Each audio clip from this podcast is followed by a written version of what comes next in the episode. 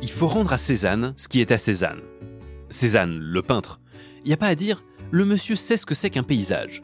Il était obsédé par la montagne Sainte-Victoire, qu'il a peinte dans 87 tableaux différents. Au départ, on sent qu'il est timide. Il la représente en arrière-plan. La montagne fait littéralement partie du paysage. Et puis vient un moment où il assume. Le sujet de la toile, c'est le paysage. Alors, il emporte sa peinture, son chevalet, et il part en vadrouille. Il peint le paysage en étant lui-même au milieu du paysage. Mais si les humains se passionnent pour les paysages, les paysages n'ont que faire des humains qui les admirent. Un jour d'octobre 1906, Cézanne est dans la garrigue lorsqu'il se fait surprendre par un orage, et il fait un malaise. Il reste plusieurs heures sous la pluie, et bien qu'il réussisse finalement à rentrer chez lui à Aix-en-Provence, il meurt d'une pneumonie une semaine plus tard. Est-ce que les passions dévorantes valent le coup de mourir prématurément? J'en sais rien. Et d'ailleurs, ce n'est pas le sujet de cet épisode. Bonjour à toutes et à tous, je suis Yann Plantier et vous écoutez Tangram, le podcast de l'université PSL. Dans ce podcast, à chaque épisode, on prend un thème et on décline ce thème. Vous allez entendre des chercheuses et des chercheurs venus de toutes sortes d'horizons, des sciences dures, des sciences humaines, des arts et des lettres. Tangram, c'est la recherche en mode kaléidoscope. Ça se renverse, ça se mélange, ça s'éparpille façon puzzle, mais on finit toujours par y distinguer un fil rouge. Aujourd'hui, on fait comme Cézanne et on remet le paysage au premier plan. On va aller explorer des endroits qu'on a sous le nez et des endroits cachés, des lieux qui s'offrent à nous en même temps qu'ils nous échappent, et on va essayer de voir de quoi ils sont faits. Trois séquences. Premièrement, la Seine, fleuve fixe, deuxièmement, corail et récif, et troisièmement, entendre des séismes. Au milieu de tout ça, vous aurez même droit à un peu de lecture. Mais pour commencer, direction les bords de Seine. Pas les bords de Seine parisiens, par contre, les bords de Seine campagnards du sud de la Seine-et-Marne. Alors là, on est dans la, euh, ce qu'on appelle la, plaine alluviale de la Bassée. Donc c'est euh, une, euh, une, zone de fond de vallée de, la Seine, de la rivière de la Seine. Et là, on est en train d'avancer en longeant la Seine, justement. et donc cette, plaine alluviale de la Bassée, elle se situe en amont de Paris, entre on va dire, euh, nos gens sur seine et euh, la ville de Montreux.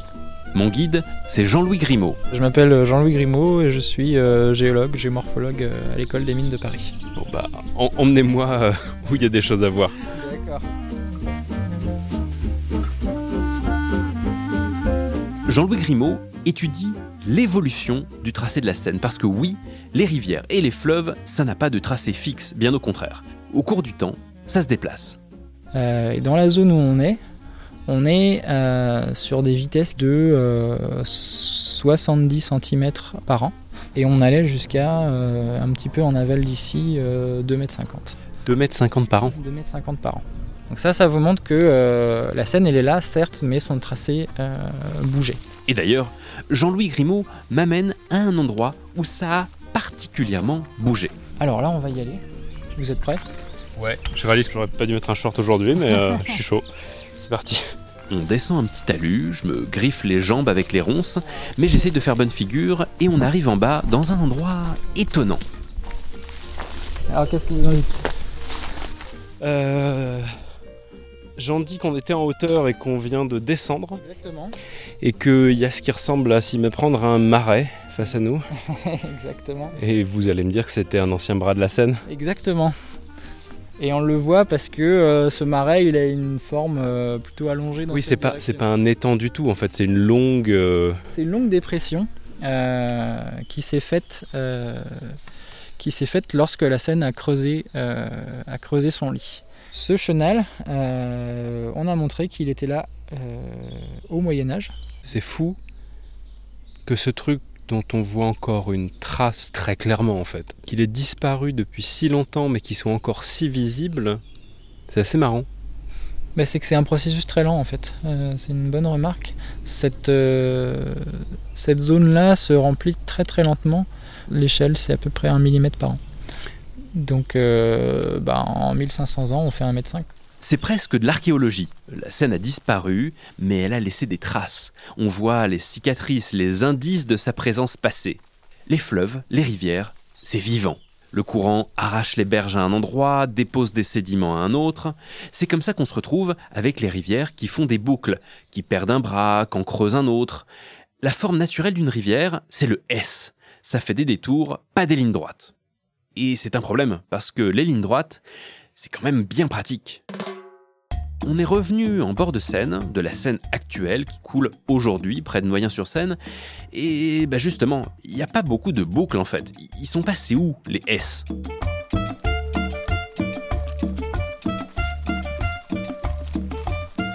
Ces S dont tu parles, euh, ils sont complètement recoupés tout droit en I euh, dans une grande partie de la zone en aval d'où on est, euh, où là on s'embête pas et on fait une autoroute. Bah oui, le paysage évolue naturellement, mais parfois, on lui donne un petit coup de main dans un sens qui nous arrange. Parce que la Seine, c'est pas juste un fleuve, c'est une voie navigable, un, chemin pour le transport fluvial. Et un S, une boucle, euh, bah, c'est du temps perdu. Faire un détour de 500 mètres et avancer seulement de 100 mètres à vol d'oiseau, c'est pas pratique. Donc, on a creusé entre les boucles et on a fait des I avec les S. Et puis on en a profité pour creuser le fond, pour mieux laisser passer les péniches. On a renforcé les berges, histoire que le tracé de la Seine se remette pas aussitôt à bouger d'un ou deux mètres par an. En plus, ça évite les inondations, c'est idéal. On, arrive à un de ces endroits où l'homme est venu changer le cours du fleuve. Donc là, on est au niveau de la zone de ce qu'on appelle le rescindement. Donc là, on a fait euh, peut-être 10 mètres. Et ici, on est passé de ce qui était euh, avant 1809, euh, la Seine amont, qui faisait une boucle euh, sur 500 euh, mètres euh, et qui revenait quasiment au même endroit, 10 hmm. mètres plus loin ici. Et c'est à cet endroit-là que les hommes se sont dit, bah, pour la navigation, on va passer tout droit. On va passer tout droit, on va gagner du temps. Le problème, quand on passe tout droit, bah, c'est qu'il reste des boucles qui sont plus alimentées en eau. Des bras morts, comme tout à l'heure notre bras naturellement mort du Moyen Âge. On s'éloigne un peu du bruit de l'eau et Jean-Louis Grimaud m'explique. Ça a eu comme conséquence d'avoir un passage plus court, c'est ce qui était voulu. Euh, il y a une deuxième conséquence qui n'était pas voulue, c'est que euh, du côté de la ville de Noyen et du château, euh, on est passé dans la même configuration que celle où on était tout à l'heure, c'est-à-dire une zone un peu marécageuse. Donc au niveau sanitaire, c'était pas excellent. Les, bras, euh, vu qu'ils sont passés tout droit, il y a eu des bras qui se sont retrouvés abandonnés tout seuls, qui sont devenus des marécages en pleine ville. Exactement. Euh, celui qu'on vient de passer a été euh, marécageux pendant une période. Et donc pour effacer la conséquence de cet aménagement, l'homme a fait des nouveaux aménagements. On a aménagé une écluse qui permet de, de laisser rentrer l'eau. Et en aval du village, on a aménagé un canal pour permettre d'évacuer l'eau. Donc en fait, il y avait le marais qui a dû se mettre à puer, et ça devait être un enfer pour tout le monde. Et plutôt que de l'assécher, ils l'ont maintenu en eau. Ils l'ont maintenu en eau euh, de manière artificielle. Bon, il y a eu comme un faux départ, la, ville qui se transforme en marécage, mais une fois la petite écluse installée pour continuer à faire circuler un peu d'eau, le problème était résolu. Et depuis 200 ans, tout fonctionne bien. La Seine ne bouge plus et les péniches passent aisément, rapidement. On pourrait se dire que c'est bien, euh, mais quand même. Est-ce que c'est pas triste un paysage aussi figé? Ah, Moi je trouve ça extrêmement triste euh, à plusieurs égards parce qu'il euh, y a plein de fonctionnalités qui n'existent plus. Il y a mon côté géomorphologue où j'aimerais pouvoir étudier les caractéristiques de la scène mouvante. Mais effectivement, il y a tout un fleuve qui demande qu'à bouger. si on, lui, si on lui laisse un petit peu, on lui lâche un tout petit peu la bride, il, il le refera, il le refera sans problème. Euh, petit exercice de fiction. Euh, si demain l'humain disparaît, combien de temps il faut à la Seine pour redevenir une rivière sauvage? Ah, C'est une bonne question. Euh, j'imagine qu'en quelques dizaines d'années, on verra déjà des choses et en quelques, en quelques centaines d'années, tout dépend de combien de temps elle mettra à éroder les ouvrages qui, qui retiennent les sédiments. Euh, plus les sédiments reviendront, plus, euh, plus elle aura une capacité à, divaguer et donc à, faire fi de tous les obstacles. Bon, j'adore les paysages de Seine-et-Marne, hein, mais laissons l'eau des rivières et des fleuves de côté et allons voir quelque chose d'un peu plus exotique. Allez, on plonge dans le grand bain.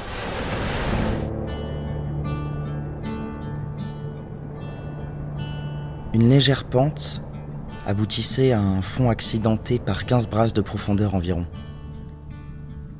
Ce fond différait complètement de celui que j'avais visité pendant ma première excursion sous les eaux de l'océan Pacifique. ici, point de sable fin, point de prairies sous-marines, nulle forêt pélagienne. Je reconnus immédiatement cette région merveilleuse dont ce jour-là le capitaine Nemo nous faisait les honneurs. C'était le royaume du corail. La lumière produisait mille effets charmants en se jouant au milieu de ces ramures si vivement colorées. Il me semblait voir ces tubes membraneux et cylindriques trembler sous l'ondulation des eaux. J'étais tenté de cueillir leurs fraîches corolles ornées de délicats tentacules, les unes nouvellement épanouies, les autres naissant à peine, pendant que de légers poissons, aux rapides nageoires, les effleuraient en passant comme des volées d'oiseaux. Mais si ma main s'approchait de ces fleurs vivantes, de ces sensitives animées, aussitôt l'alerte se mettait dans la colonie. Les corolles blanches rentraient dans leurs étuis rouges, les fleurs s'évanouissaient sous mes regards, et le buisson se changeait en un bloc de mamelons pierreux. Quel indescriptible spectacle Ah Que ne pouvions-nous communiquer nos sensations? Pourquoi étions-nous emprisonnés sous ce masque de métal et de verre? Pourquoi les paroles nous étaient-elles interdites de l'un à l'autre? Que ne vivions-nous du moins de la vie de ces poissons qui peuplent le liquide élément? Ou plutôt encore de celle de ces amphibies qui pendant de longues heures peuvent parcourir, au gré de leurs caprices, le double domaine de la terre et des eaux? Vous venez d'entendre un extrait de 20 000 lieues sous les mers de Jules Verne une lecture de Simon Lafort du Conservatoire national supérieur d'art dramatique PSL. Cet océan Pacifique que nous décrit Jules Verne est particulièrement réaliste. Pour un roman qui a été écrit au Crotoy dans la baie de Somme, il sonne étonnamment juste.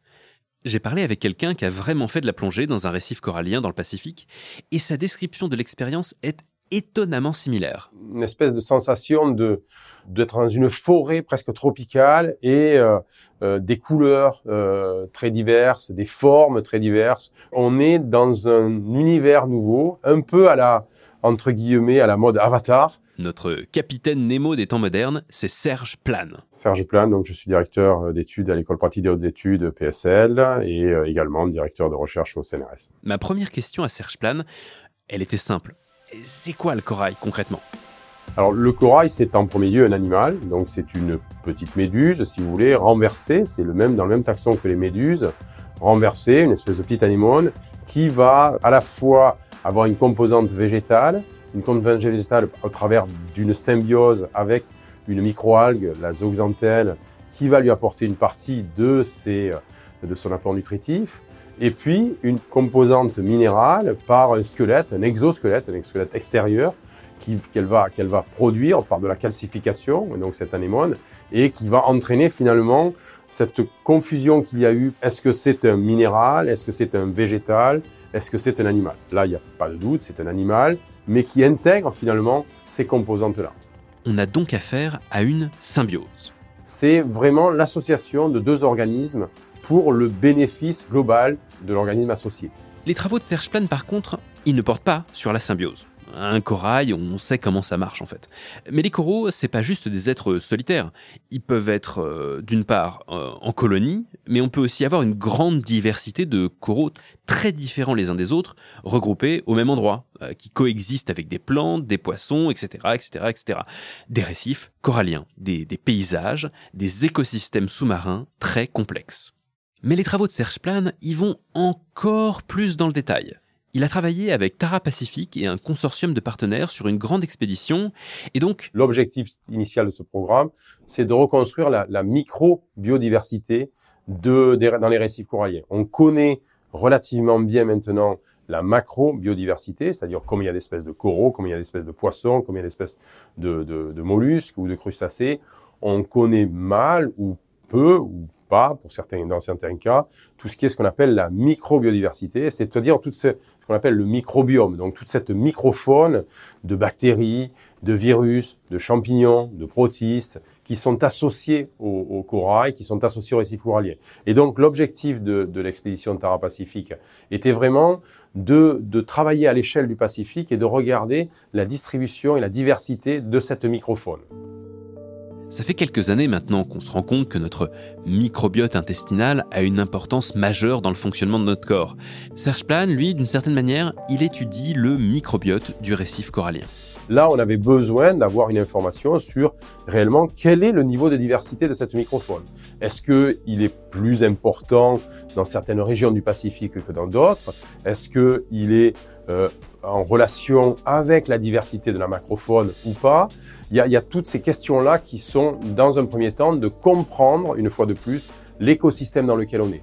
Aujourd'hui, avec l'apport de la génétique, eh bien, on arrive à caractériser toutes ces, toutes ces espèces, ces micro-espèces, et à leur, pas leur donner des noms, mais à leur donner au moins une caractérisation génétique, ce qui permet de les quantifier.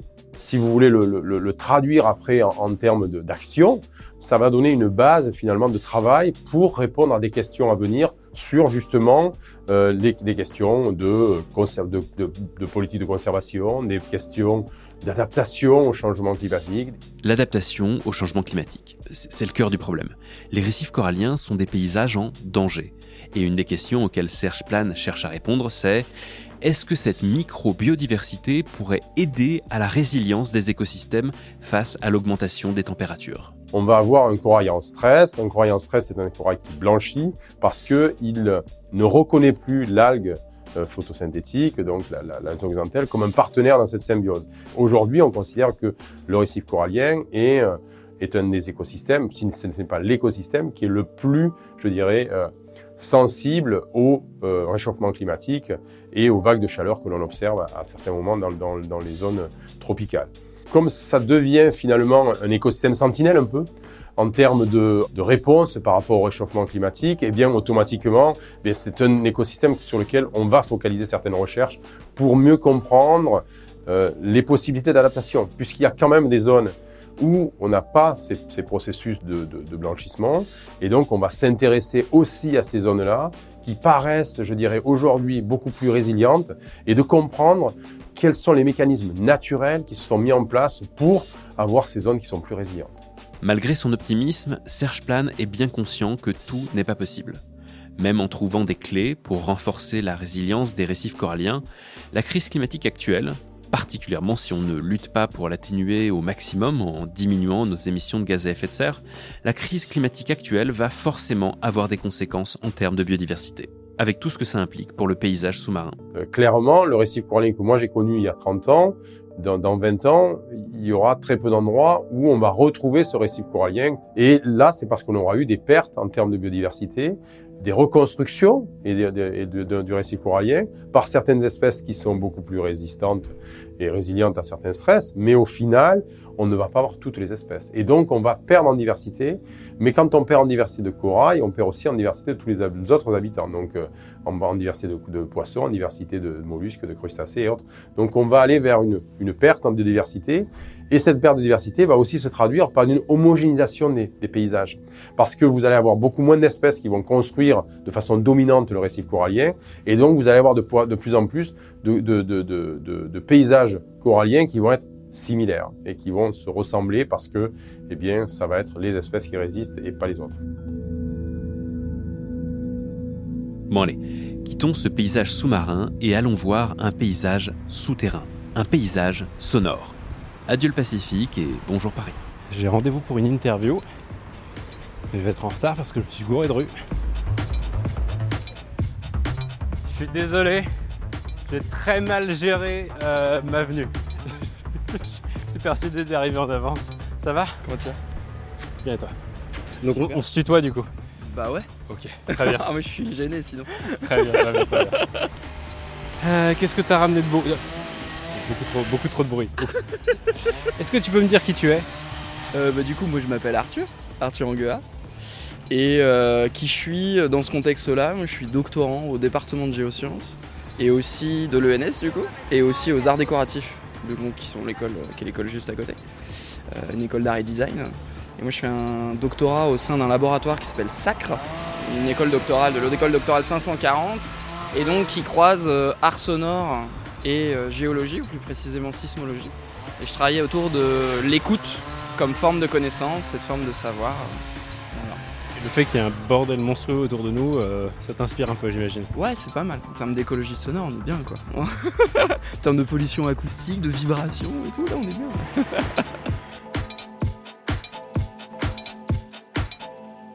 Arthur Anguard, son truc, c'est de récupérer des ondes sismiques, des vibrations du sol, qui sont inaudibles pour l'oreille humaine, et de les rendre audibles. C'est un processus de sonification en gros par accélération euh, des formes d'ondes. On les compresse et donc des choses qui sont des- des déformations de la Terre qui sont captées par des sismomètres euh, basse fréquence qui vont être entre euh, parfois à 0,1 Hz, euh, plus bas encore ou autour du Hertz. En fait, en les accélérant par 40, parfois par, je te dis ces chiffres-là parce que c'est des chiffres que j'aime bien utiliser, par 40, par 100, par 300, parfois par plus, par 2000. On va arriver à des textures euh, qui deviennent du coup dans le domaine de l'audible, euh, puisqu'on en- on entend nous entre, dans des fréquences acoustiques entre 20 Hz et euh, 20 kHz. Et donc ça, va nous permettre de les entendre. Il est venu avec non pas un, mais deux sismomètres. Bah moi, ce que je te propose là, c'est d'aller les utiliser. Donc j'en ai deux parce que du coup, euh, inspiré des techniques euh, audio, on va faire une stéréo. Donc on va s'amuser à en mettre deux pour, euh, comme si c'était de nos deux oreilles, chose qui se fait pas trop en, en, sismologie. Et ce que je te propose, c'est d'aller euh, reproduire euh, ce qu'ont fait les frères Lumière quand ils ont euh, commencé euh, à faire euh, du cinéma. Plutôt que de faire l'entrée d'un train en gare, euh, on va faire l'arrivée d'un RER sur le quai. Donc je te propose qu'on descende à la station Luxembourg et puis euh, qu'on aille les poser et qu'on aille enregistrer une petite demi-heure. et voilà.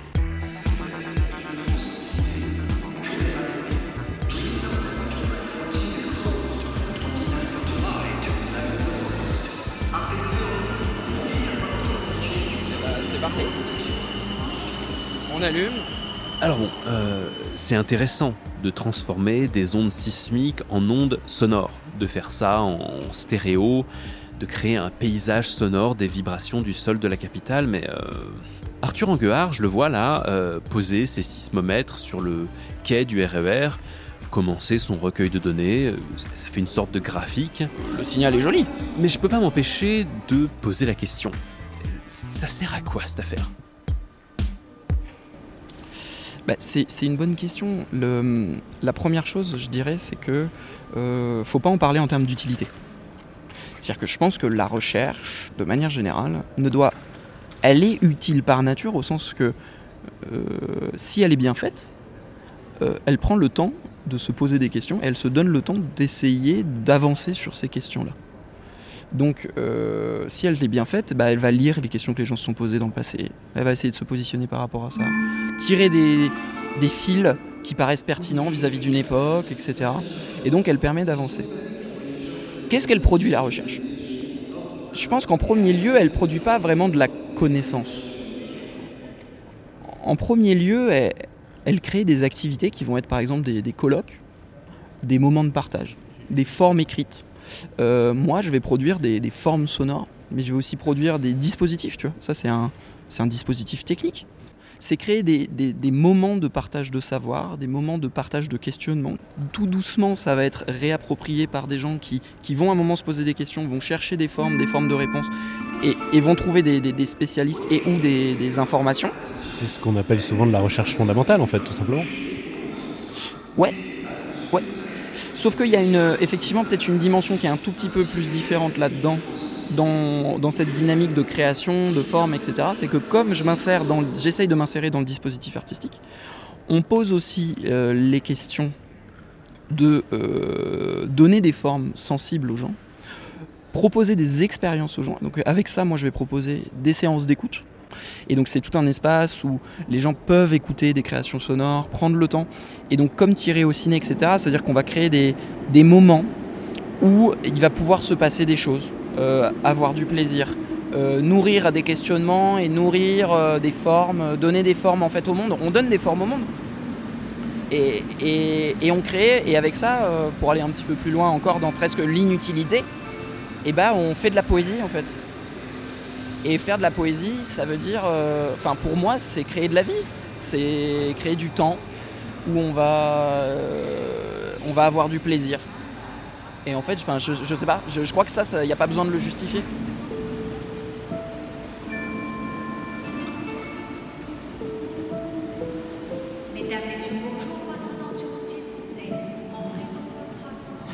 Et si je peux moi me permettre de, de dire ce que ce que ce genre de dispositif m'inspire, c'est qu'en fait on est conscient d'un point de vue sonore, il y a une pollution sonore dans les villes particulièrement.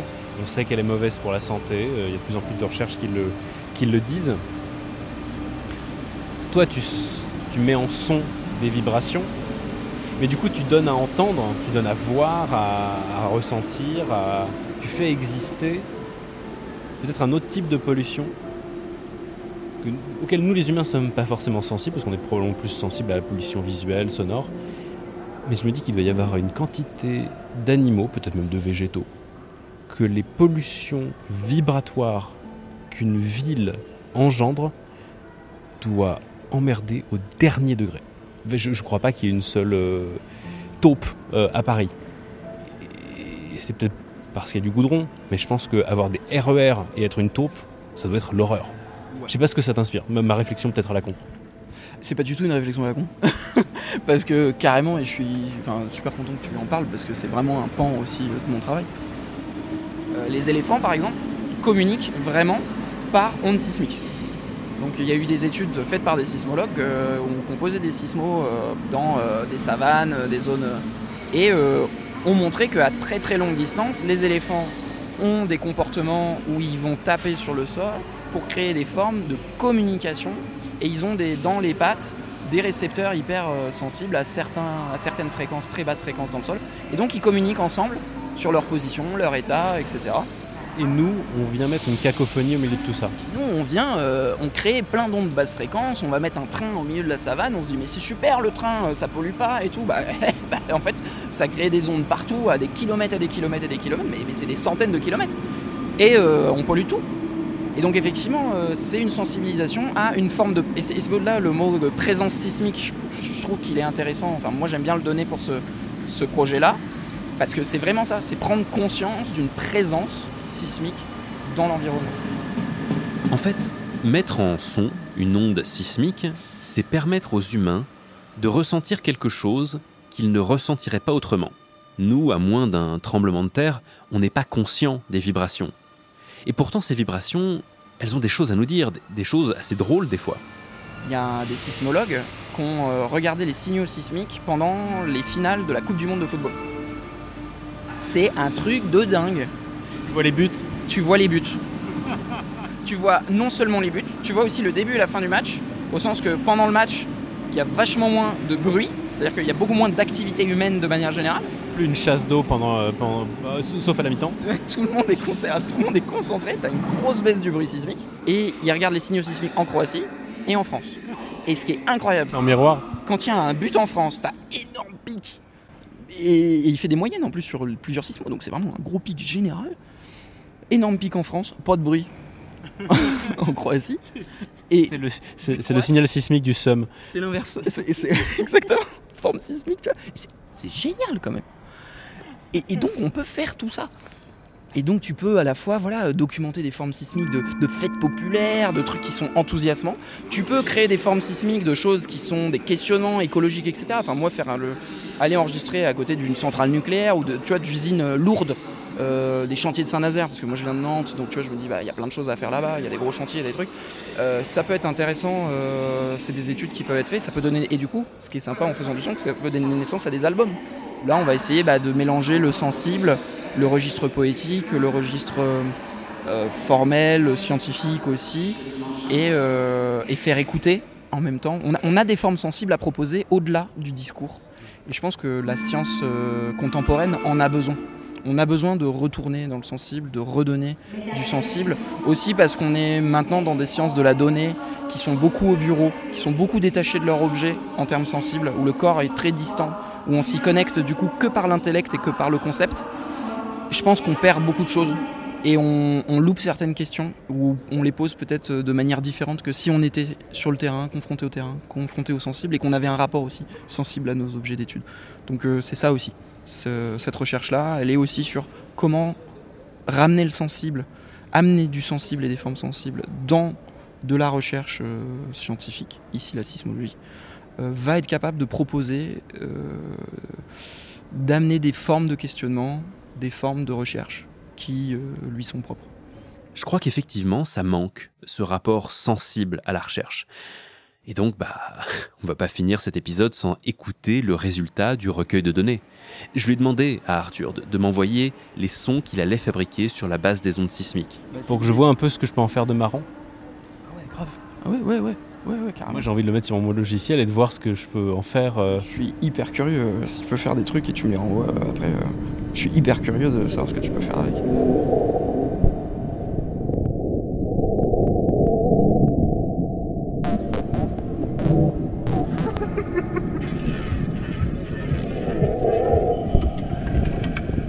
C'est la fin de cet épisode de Tangram, le podcast Vous écoutez la sonorisation, retravaillée par mes soins, des ondes sismiques du RERB, station Luxembourg, à Paris. Imaginez un instant que vous êtes une taupe et que vous devez vous taper un truc pareil à longueur de journée. L'enfer. Tangram est produit par l'université PSL, labellisé Science avec et pour la société par le ministère de l'Enseignement supérieur et de la Recherche. Il est réalisé par moi-même, Yann Plantier. Si vous aimez ce podcast, parlez-en à vos amis et puis mettez-nous des étoiles ou des commentaires sur votre application de podcast. Ça coûte rien et ça fait plaisir. À bientôt.